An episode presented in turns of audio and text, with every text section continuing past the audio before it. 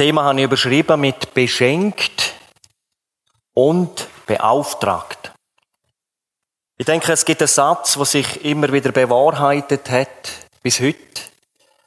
Der lautet, wer Jesus hat, hat alles, aber wenn er so nichts hat.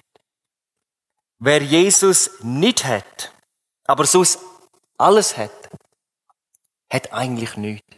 Obwohl er alles andere hat. Das hat sich bewahrheitet auch in der letzten Evangelisation in Steffisburg. Das ist letzt oder vorletzte Woche gewesen, sind ein paar Tage. Am ersten Abend ist eine Frau im Anschluss in Seelsorge gekommen. Sie hat die Botschaft verstanden, dass sie durch die Sünde trennt von Gott ist, dass sie verloren ist. Aber sie hat auch verstanden, dass Jesus Christus gekommen ist, um Sünder zu retten. Und sie hat ihre Sünden Jesus im Gebet bekennt. Einige hat sie punktuell aufgezeigt, aufgesagt. Dann aber hat sie auch gebetet, vergib mir auch all das, was ich nicht mehr weiß. Und dann hat sie in einem zweiten Schritt Jesus bewusst aufgenommen als ihren Retter. Anschließend hat sie können danken und ich erinnere mich sehr gut. Sie hat fast nicht aufgehört.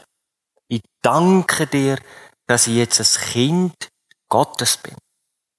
Ich danke dir für die Evangelisation. Ich danke dir für die Gemeinde, wo das organisiert hat. Und noch für vieles, vieles andere. Mit anderen Worten, sie hat erfasst, dass das Gewaltige, was Jesus da hat, die Erlösung, durch das Gebet wirksam worden ist. Dass Jesus jetzt Wohnung gemacht hat in ihrem Herzen. Dass er sozusagen Wohnung bezogen hat und jetzt anfängt, ihres Leben zu erfüllen. In der Seelsorge ich es oft so erklären, wenn jemand die Sünde bekennt hat, dass sie vergeben worden sind. Aber dann, wenn sie Jesus aufnehmen, dann nehme ich die Bibel und sage, jetzt hast du Jesus Christus aufgenommen und das größte Geschenk, was es überhaupt gibt, angenommen. Du kannst jetzt in Zukunft Bibeln aufschlagen und lesen da drin und du wirst aus dem Staunen nicht rauskommen, was du heute bereits alles bekommen hast. Denn jede Verheißung, wir haben einige schon gehört vorher, ist Ja und Amen in Christus Jesus. Alles. Wir sind unheimlich reich beschenkt in Christus. Das ist das, was der Paulus in Epheser 1 bis 3 wunderbar erklärt. Und zugleich möchte ich sagen, ohne das Verständnis über das, was uns geschenkt ist, ist es unmöglich, den von Gott geforderte Wandel zu erfüllen. Der Paulus hat gewusst, dass das Annehmen von dem Geschenk nur die eine Seite von Gottes Willen war. Und die andere Seite ist, dass wir drin leben, dass wir das anwenden, dass wir uns das aneignen, was wir empfangen haben. Nicht der, wo viel hat, dort der Wille Gottes, der ganze Wille Gottes, sondern der, wo viel gibt. Nicht der, wo viel weiß, sondern der, wo viel anwendet von dem, was er weiß. Der tut Gottes Willen. Das ist das Entscheidende. Und darum betet der Paulus für den Epheser zum Abschluss von dem Kapitel 3, bevor er dann übergeht zu dem praktischen Teil, Kapitel 4 bis 6, das Leben als Christ und als Gemeinde, soll unserer Stellung, die wir schon haben, entsprechen. Und ich möchte uns jetzt den Schluss von Epheser 3, es ist ein Gebet, wo so gewaltig ist, vorlesen und dann einiges dazu sagen. Also die Verse Epheser 3, Verse 14 bis 21 möchte ich mit uns lesen. Vers 14.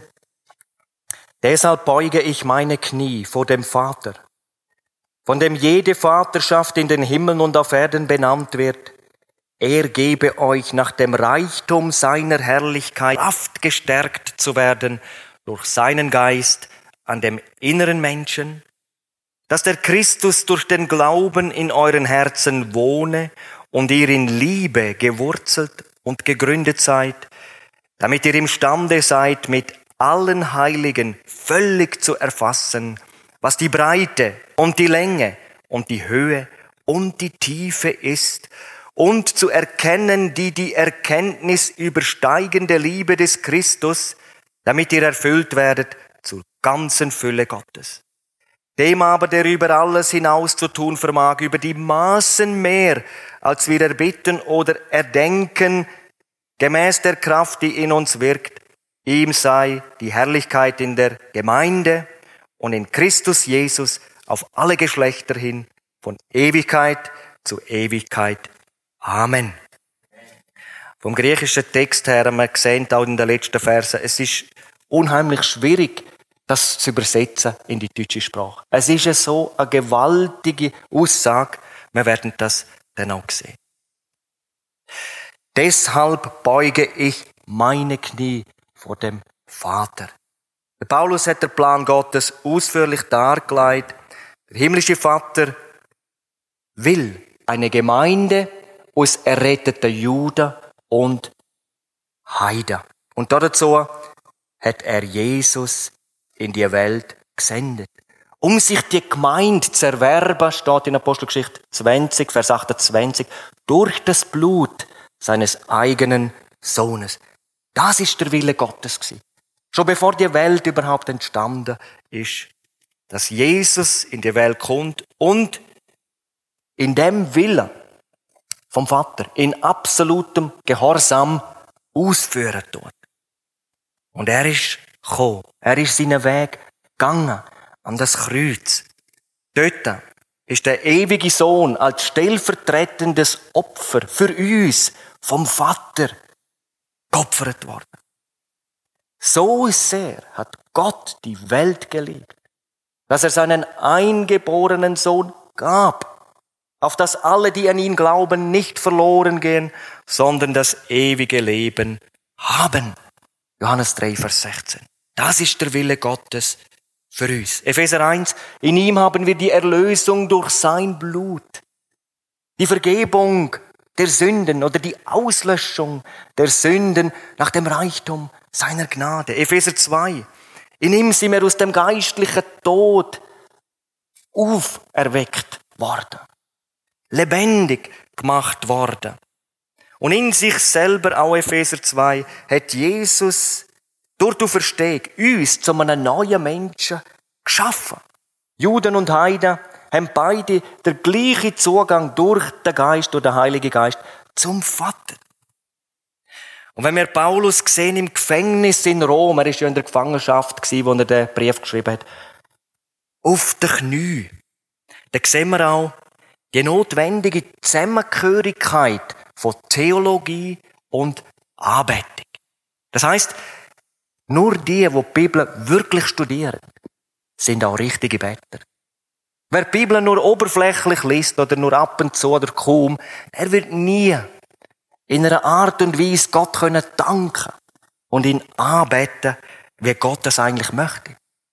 Der Paulus ist überwältigt von der Gnade Gottes, von der Liebe Jesu Christi und er ist abgeknüllt vor dem Vater im Himmel. Ehrfurcht vor Gott. Knühlen ist eine Demutshaltung. Im Alten und Neuen Testament, das ist nicht die einzige Gebetshaltung, aber sehr verbreitet. Wir können das lesen an vielen Stellen. Der Salomo zum Beispiel hat bei der Einweihung vom Tempel sich niederknühlt, 2. Chroniker 6, Vers 13, seine Hände ausbreitet zum Himmel und dann betet auf den Knie. Herr, Gott Israels, kein Gott ist dir gleich im Himmel und auf der Erde. Und dann folgt es Gebet bis Vers 42. Da können wir viel lernen für unser Gebetsleben. Und die Antwort Gottes ist nicht ausgeblieben. 2. Chronik 7, Vers 1. Als Salomo zu Ende gebetet hatte, da fuhr das Feuer vom Himmel herab und die Herrlichkeit des Herrn erfüllte das Haus. Vom Daniel lesen wir, dass er dreimal am Tag abgeknüllt ist. Sich beugt hat vor Gott und betete, lobte und dankte seinem Gott. Daniel 6, Vers 11. Der Petrus ist hergeknüllt am Bett von der eben verstorbenen Tabitha und dann hat er betet. Und Gott hat sich zu dem Gebet bekennt und sie ist auferstanden. Jesus selber hat sich niederkniet im Garten Gethsemane und betete, Vater, wenn du diesen Kelch von mir wegnehmen willst, doch nicht mein Wille, sondern der deine geschehe. Knülen, aber knülen ist ein ehrfürchtiges Unterwerfen unter Gott. Ist das vielleicht der Grund, dass Gott manches Gebet von uns nicht kann erhören? Natürlich weiß ich, es kommt auf die innere Haltung drauf an. Aber legen wir unser ganzes Herz ins Gebet. Vielleicht beten wir oberflächlich. Jeder soll sich selber prüfen. Vom Indianermissionar David Brainerd habe ich gelesen, dass der Mann sich öppen einmal an einem Winterabend in den Wald begeben hat, im Schnee abgeknüllt ist und so mit Gott gerungen hat. Um die Rettung von den Indianern, dass er in Schweiß ausgebrochen ist. Und dann können wir nachlesen, dass Gott eine so eine mächtige Erweckung geschenkt hat unter den Indianern von Nordamerika, wie man sie vorher noch nie gehört hat. Vom Hudson Taylor weiß man, dass die Sonne in China nie aufgegangen ist, bevor sie der Hudson Taylor auf den Knie gefunden hat. Kein Wunder, dass China Inlandmission so wunderbar vom Herr gebraucht worden ist. Ich habe in der Bibelschule in so ein Küssi gehabt, habe ich mich auch immer wieder hergeknüllt. Und Gott hat auch gewirkt. Ich bin im Bett und auf einmal ist es da drin, du hast das, das Küssi einmal gestohlen. Und das ist wirklich wahr gewesen. In meinem alten Leben habe ich so einiges mir geleistet, wo Gott sich nicht darüber gefreut hat. Aber durch das Abknüllen, Gott hat mir das so gezeigt. Ich habe mir dann von dem Küssi trennt. Die haben es eigentlich zurückgeben Derjenige, der dort jetzt ein Chef war, der hat das gerne sich anhören jenem wollen sagen, was da genau passiert ist, was für eine Veränderung. Ja, mach mit dem, was du willst. Darf ich mal ganz persönlich die fragen? Wie bettest du? Leist du dein Herz ins Gebet hinein? Ich fürchte, es gibt heute viele Christen oder viele in Gemeinden, wo sich Christen nennen, die kaum beten. Vielleicht gibt es sogar solche, die gar nicht beten. Jemand hat einmal gesagt, wenn du viel tust, aber nur wenig bettest, dann tust du ganz sicher viel, was Gott gerne nicht möchte. Und jemand anderes hat einmal gesagt, wenn Gott der Heilige Geist würde aus dieser Welt wegnehmen, würde manche Arbeit einfach weitergemacht werden. Weil man sie einfach macht. Man kann auch Arbeiten tun, ohne dass Gott es gewirkt hat. Das weiß ich aus meinem eigenen Leben. Der Paulus ist ein Better und er hat auch gewusst um die außerordentliche Notwendigkeit von der Fürbitte. Und er hat bettet für seine Leser zum Vater, griechisch Pater, von dem jede Vaterschaft, griechisch Patria, in den Himmeln und auf Erden benannt wird. Das griechische Patria ist abgeleitet vom Wort Pater, bedeutet abstammig, Geschlecht. Es ist um Paulus darum gegangen, dass seine Leser wissen, ob Familie, Stamm oder Volk, jedes Wesen im irdischen und im himmlischen ist von Gott geschaffen und ist auch seiner Herrschaft unterstellt. Und jede Patrie ist auch nach dem Vater benannt. Also der Paulus will, dass sie wissen, Gott hat Herrschaft als Schöpfer. Und er hat die souveräne Machtstellung im Himmel und auf Erden und über jedes Wesen inne. Das heißt, auch Satan und seine Dämonen haben nur einen begrenzten Einflussbereich. Bevor ich mich bekehrt habe, hat mir jemand den Rat gegeben. Ich bin so leer innerlich. Ich bin so suchend gewesen, eigentlich so am Boden gewesen, dass ich auf den Rat eingegangen bin und zu einer Frau, die mit Horoskop zu tun hat, ähm, gegangen bin. Später habe ich das alles verrissen, weggeworfen. Aber dort bin ich eigentlich offen gewesen. Und der, der mich später zu Jesus geführt hat, meine Religionslehre, wo ich ihm das gesagt habe, hat er mir gesagt, unwahrscheinlich.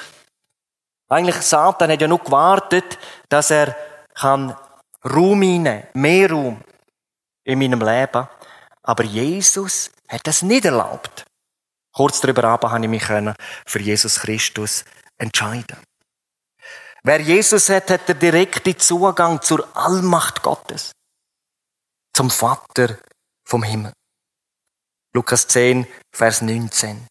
Es ist gut, wenn wir so Wahrheiten wissen. Uns ist gegeben Macht über alle Kraft vom Find. Und das um Paulus wichtig, denn die Leser vom Epheserbrief oder in der Provinz Asien, es ist ja ein Rundschreiben das wird der Erich, das tut der Erich so wunderbar erklären, an wer das als gerichtet war. Ähm, die Leute dort sind mit Irrlehren konfrontiert gewesen. Zum Beispiel, dass Engelmächte sollen angebetet werden, dass die gewisse Vermittlerrolle haben, dass man sie verehren soll, ähnlich wie im Katholizismus, wo Maria eine Vermittlerin sollte sein, oder Ganz schlimm in der Esoterik, wo man angehalten wird, zu Engel zu beten. Die Bibel verbietet das vehement. Es gibt nur ein Mittler zwischen Gott und uns Menschen. Und das ist Jesus Christus. Also wir dürfen direkt zum Chef vom ganzen Universum beten. Wir haben den direkten Zugang zum Vater in Jesus. Aber wie werden wir Kinder Gottes? Nicht jeder Mensch ist ein Kind Gottes. Wir sind geistlich tot durch die Sünde. Wir brauchen eine zweite Geburt. Eine Wiedergeburt. Eine geistliche Geburt. Durch Bekehrung und Wiedergeburt. Und wenn ein Mensch, nachdem er seine Sünde Jesus bekannt hat, Jesus aufnimmt, ihn annimmt, wird er von Gott angenommen. Er kommt in eine Liebes- und eine Lebensbeziehung zum himmlischen Vater. Das heißt, der Vater im Himmel wird seine eigene Vater. Der göttliche Vatername beinhaltet ein unermesslicher Reichtum an Trost. Wie nötig haben wir das? An Weisheit. An allem, was wir brauchen zum Leben und auch dann, wenn es ins Sterben geht.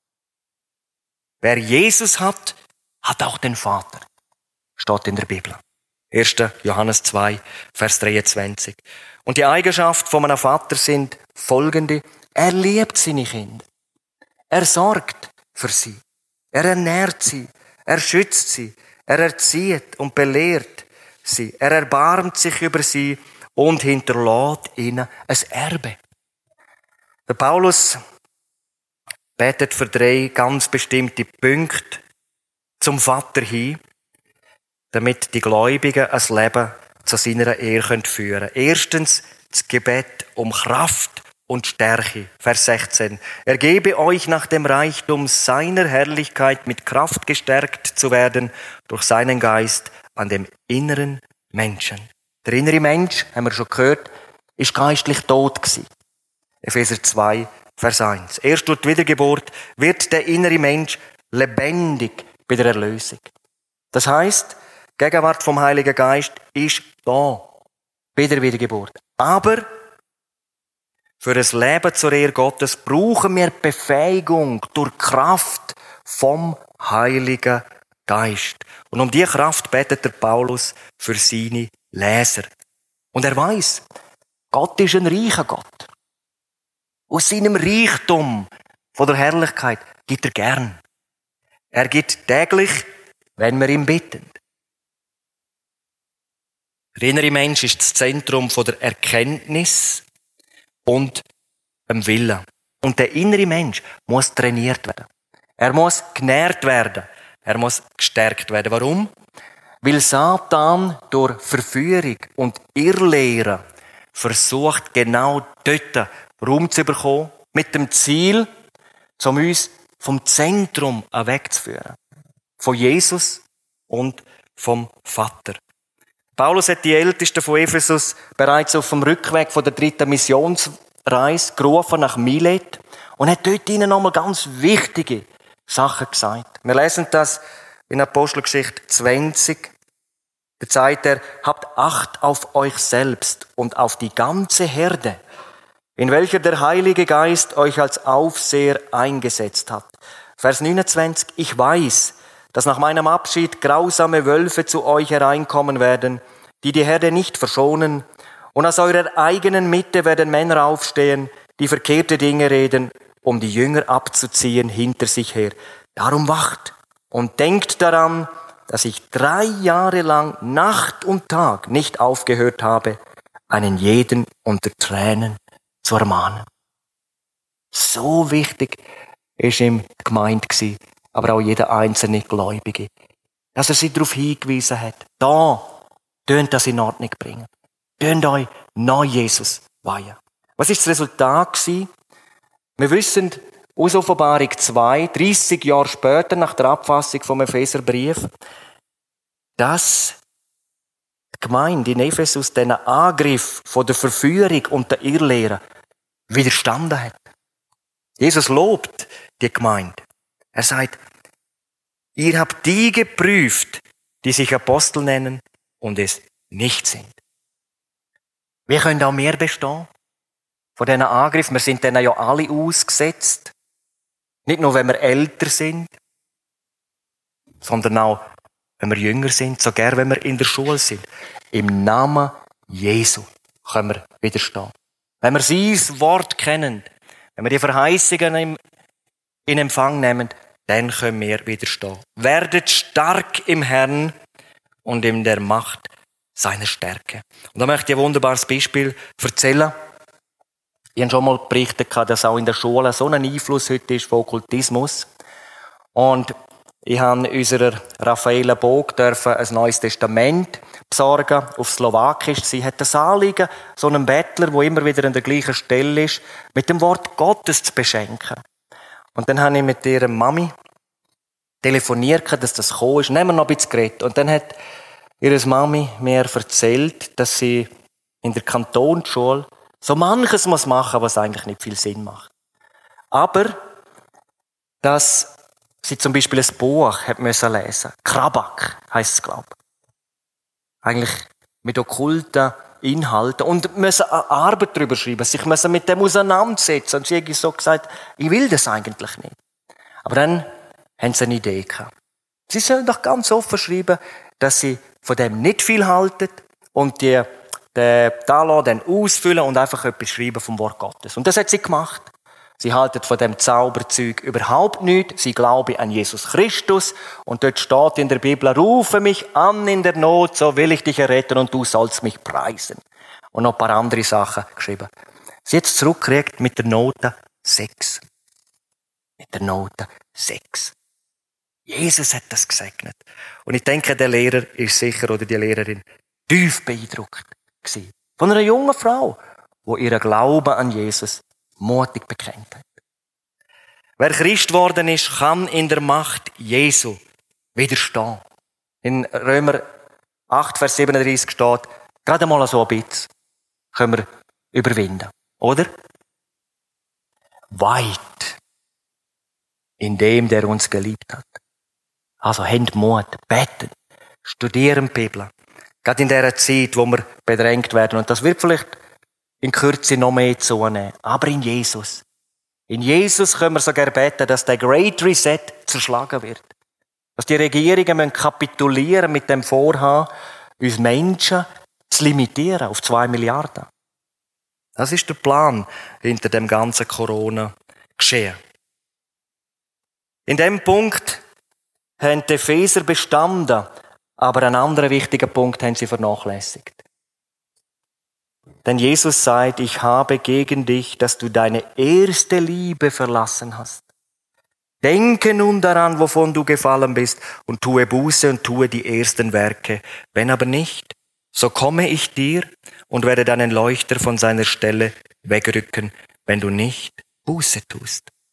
Paulus hat gewusst um die Gefahr, dass wir Christen innerlich abhängen können. Dass wir innerlich auf Distanz gehen können, nicht mehr an dieser Peripherie sind und darum die Liebe erkaltet tut. Das ist auch ein Endzeitzeichen, wo Jesus selber gesagt hat, dass die letzte Zeit davon stark kennzeichnet sein wird. Darum der zweite wichtige Punkt. Jesus soll immer mehr Raum bekommen in unserem Leben. Dass wir seine Liebe immer mehr fassen. Vers 17 bis 19. Dass der Christus durch den Glauben in euren Herzen wohne und ihr in Liebe gewurzelt und gegründet seid, damit ihr imstande seid, mit allen Heiligen völlig zu erfassen, was die Breite und Länge und Höhe und Tiefe und zu erkennen, die die Erkenntnis übersteigende Liebe des Christus ist. Natürlich hat Jesus bereits gewohnt in den Gläubigen in Ephesus. Paulus meint nicht Bekehrung da, sondern eine ständige, tiefer werdende Beziehung zu Jesus Christus und zum Vater. Unsere Wurzeln sollen immer tiefer gegründet sein in der Liebe Jesu. Und der Paulus redet von der Breite, von der Länge, von der Höhe, von der Tiefe, von der Liebe Jesu. Da wollen wir auch mal darüber nachdenken. Tiefe von der Liebe Jesu. Jesus hat sich so tief herabgeneigt, dass er bereit war, die Herrlichkeit und der Glanz der Welt Gottes zu verlassen, um in die Welt zu kommen, in unser Elend hinein. In Hebräer 10, Vers 5 bis 7 steht, darum spricht er bei seinem Eintritt in die Welt, Opfer und Gaben hast du, Vater, nicht gewollt. Einen Leib aber hast du mir bereitet. Siehe, ich komme. In der Buchrolle steht von mir geschrieben, um deinen Willen, o oh Gott, zu tun. Es ist ein Zitat aus Psalm 40, Vers 9. Deinen Willen zu tun, mein Gott, liebe ich, begehre ich. Und dein Gesetz ist tief in meinem Innen. Elberfelder 1905 übersetzt, im Innen meines Herzens. Franz Delitzsch, ein hervorragender Kenner von der hebräischen Sprache, er schreibt zu dem Vers, Williger Gehorsam war für Jesus eine Freude. Wie er denn das geschriebene Gesetz sich ins Herz oder der noch stärkere Ausdruck im Grundtext in die Eingeweide geschrieben wusste. Obwohl vom Vater gesendet, ist Jesus freiwillig gekommen. Die Höhe der Liebe. Die Liebe hat ihn nicht nur in die Welt getrieben, sondern er hat, die Liebe hat ihn auch nach Golgatha, auf, zu dem Kreuz getrieben. Der Höhepunkt der Liebe Gottes sehen wir am Kreuz. Und jeder menschliche Maßstab ist zu kurz, um die Liebe können zu messen. In meiner Lied heißt es gibt nichts, was Gottes Liebe überragt. Und es ist unbegreiflich, was dort an dem Kreuz eigentlich passiert ist. Die körperlichen Schmerzen, wir können das uns nicht vorstellen. Aber nicht das ist das Allerschlimmste für Jesus. Sondern das Schlimmste war, als er dort beladen war mit unserer Sünde, dass der Vater sich abwenden von seinem geliebten Sohn. Und dann hat Jesus geschrauen. Mein Gott, mein Gott, warum hast du mich verlassen? Das hat er nicht einfach so daher gesagt. Nein, Jesus hat am Kreuz die tiefste Gottverlassenheit erlebt. Er hat die Hölle erlebt. Warum? Damit wir sie nicht mehr erleben. So hoch, so groß ist seine Liebe. Die Länge der Liebe, sie ist ewig. In Jeremia 31, Vers 3 steht, er liebt mit einer immerwährenden Liebe. Und 1. Korinther 13, Vers 8, die Liebe Gottes vergeht niemals. Jetzt noch zur Breite der Liebe. Sie ist grenzenlos. Niemand ist ausgeschlossen. Jeder, der kommen will, der bittet, empfängt die Liebe Jesu. Wir sehen es auch in Lukas 19, Vers 41, damals, wie Jesus zum letzten Mal dort in Jerusalem war. Dann ist er am Ölberg gestanden, vor ihm das Kidrontal, der Tempelberg, der Tempel. Und dann hat er die Stadt gesehen, dann steht im Vers 41, und er weinte über die Stadt. Jesus hat geweint über die Menschen, weil er gesehen hat, das Gericht wird kommen. Und es ist auch gekommen, dann unter den Römern.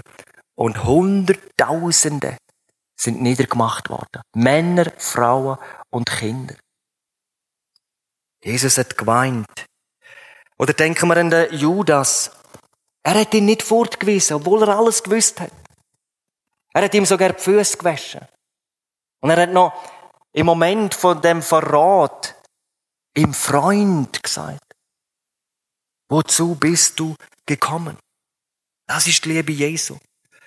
Und verachtet am Kreuz und verspottet. Und unter furchtbarsten Qualen hat er nicht droht, den Peiniger, sondern er hat für sie betet.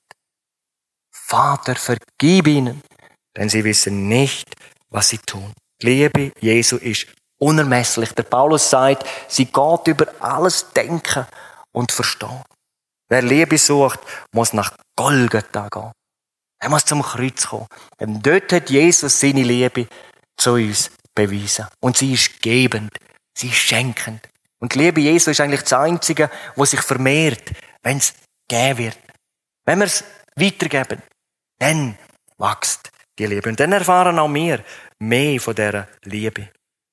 Der Napoleon er hat auch über Jesus gesagt, ich kenne die Menschen und ich sage euch, dass Jesus Christus kein gewöhnlicher Mensch ist. Zwischen ihm und jeder anderen Person in der Welt gibt es überhaupt keinen Vergleich. Alexander, Cäsar, Karl der Große und ich haben Reiche gegründet, aber worauf? Auf Gewalt. Jesus Christus gründete sein Reich auf der Liebe. Und zu dieser Stunde würden Millionen Menschen für ihn sterben. In Jesaja 9 wird er Gottheld genannt. Stellen wir uns vor, er ist eigentlich der einzig wahre Held in der Weltgeschichte. Er, wo uns so geliebt hat und seine Hände durch Nagel hat für uns. Der Napoleon sagt, wenn ich die Menschen sah und zu ihnen sprach, entzündete ich in ihnen die Flamme der Hingabe.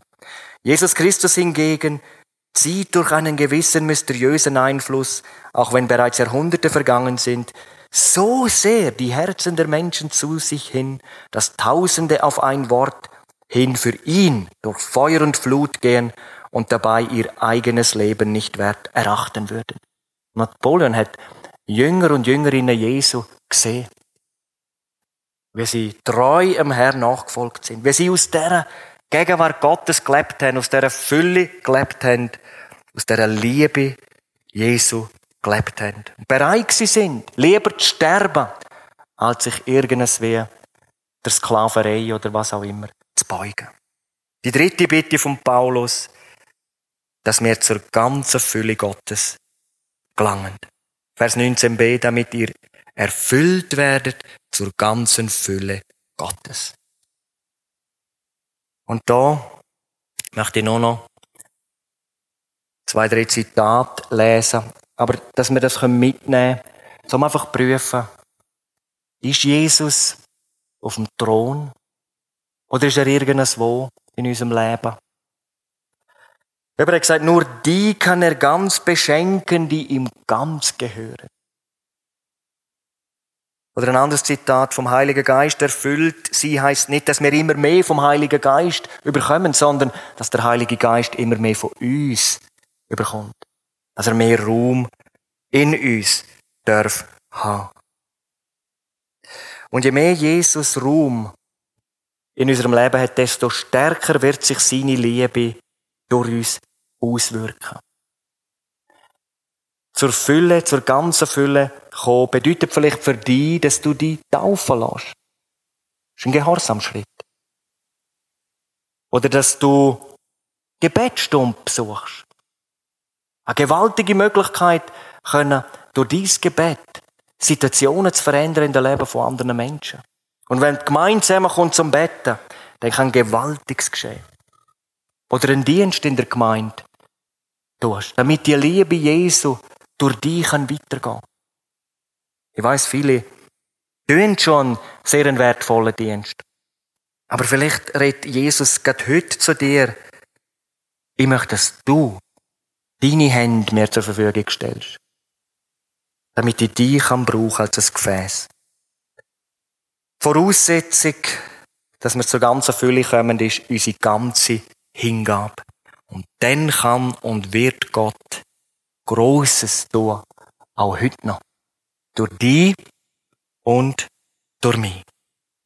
Amen.